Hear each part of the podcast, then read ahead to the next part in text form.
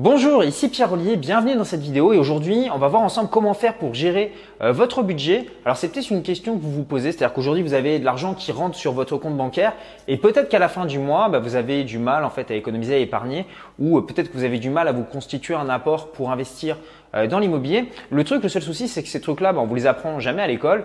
Euh, il y a peu de vidéos ou de sujets qui traitent de ça. Ça paraît euh, évident bah, pour les personnes qui sont indépendantes financièrement, mais les personnes qui ne le sont pas ou qui savent pas comment gérer un budget, bah, ont souvent un petit peu honte de poser la question par rapport à ça, parce que c'est pas le truc dont on va parler forcément avec ses amis.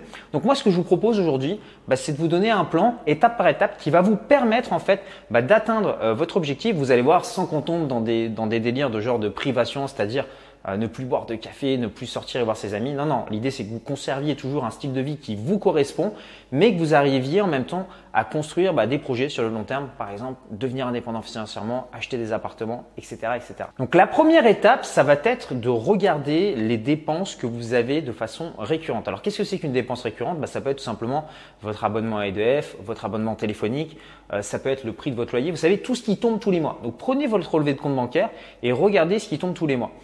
Là-dessus, vous allez voir que par exemple, vous pouvez économiser de l'argent euh, sur euh, votre téléphone portable. Vous pouvez peut-être économiser de l'argent sur votre assurance auto.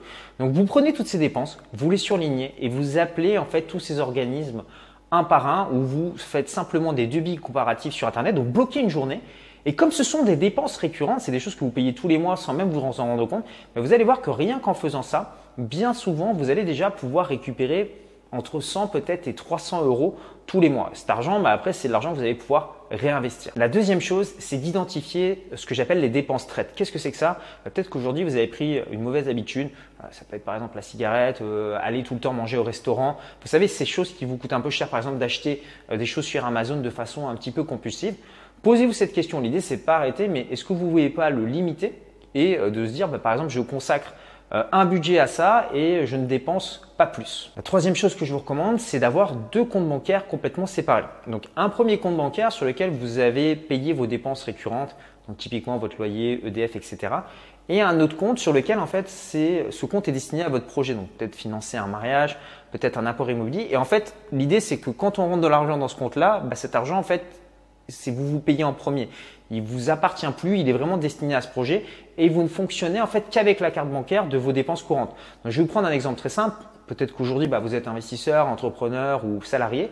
Vous avez par exemple 2000, euh, 3000 euros qui arrivent sur votre compte en banque, paf, automatiquement vous balancez 500 euros sur ce compte-là et ces 500 euros vous n'y touchez pas. C'est vraiment important de se dire que vous devez vous payer en premier. Cet argent, c'est votre priorité, c'est ce qui va servir à réaliser votre projet. Et si vous n'en faites pas votre priorité, ben, qu'est-ce qui va se passer? Ben, C'est de l'argent que vous allez dépenser. Donc votre revenu arrive, boum, automatiquement, euh, vous épargnez cette somme pour pouvoir ensuite la réinvestir. L'idée, c'est pas de la laisser croupir sur son livret.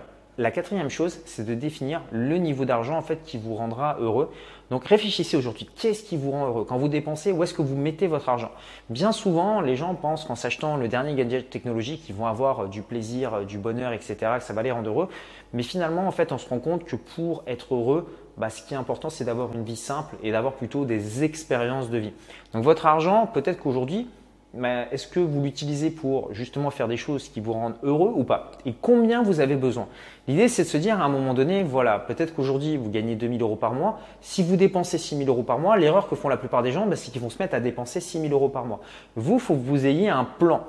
C'est-à-dire de vous dire, bah voilà, moi j'ai besoin par exemple de 2000, 3000 ou 4000 euros par mois, je prends, je mets cet argent et si je gagne du supplément, je n'ai pas forcément augmenté mon niveau de vie en achetant une voiture de sport, en achetant une maison ou vous savez des gros passifs. Non, cet argent vaut mieux l'utiliser et le réinvestir dans des actifs, dans des business, dans des biens immobiliers qui vont vous générer euh, du cash flow. Pourquoi? Tout simplement bah, parce que quand vous investissez par exemple 10 000 euros euh, dans l'immobilier, bah, très rapidement, au bout de 10 ans, ces 10 000 se sont transformés en 100 000. Donc il faut bien comprendre qu'à chaque fois que vous dépensez de l'argent bêtement dans des passifs, bah, cet argent aurait pu travailler 10 fois plus si vous aviez utilisé des, des effets de levier comme dans l'immobilier. Cinquième point qui est vraiment très très important, vous avez une rentrée d'argent imprévu. ça peut être la vente d'un bien immobilier, un héritage ou une prime. Qu'est-ce que vous faites avec cet argent? Alors l'idée, c'est de se dire, mettons que vous receviez une somme de 10 000 euros. Prenez 5% de cette somme et faites-vous plaisir avec. Achetez-vous un truc qui vous fait plaisir.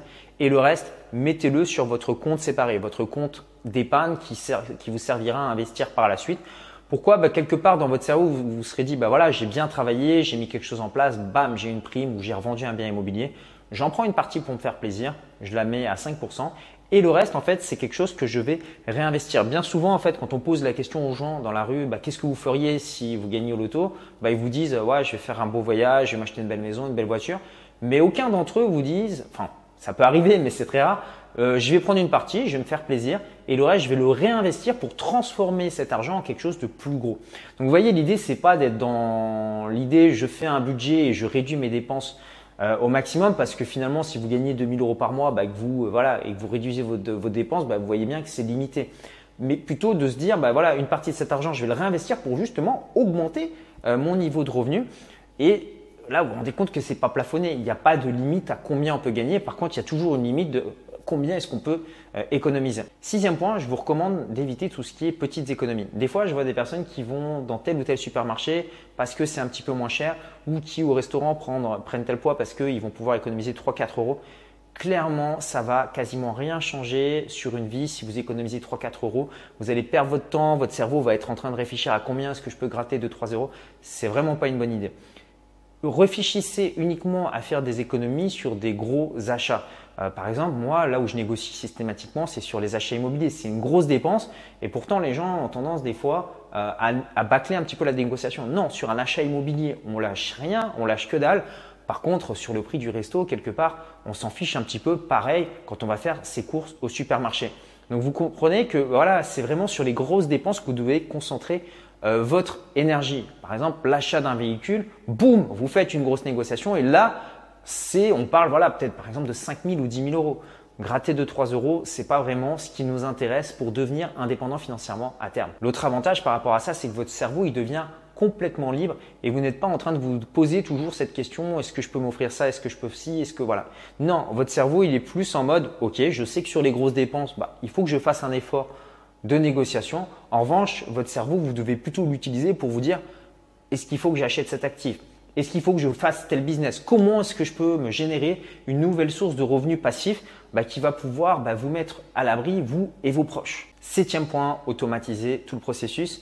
Aujourd'hui, 95% euh, des banques proposent de faire ça. C'est-à-dire que vous connectez à votre espace client et euh, mettons que vous ayez vos revenus euh, qui arrivent le premier du mois. Bah, vous mettez ce qu'on appelle un virement permanent à vie. Donc, si vous souhaitez, par exemple, vous payer 500, 1000 euros, 2000 euros tous les mois, bah, vous définissez que voilà, votre revenu arrive le premier du mois, bah, tous les mois automatiquement, il y a un virement qui va vers votre compte qui vous sert à financer votre mariage, à financer un investissement locatif.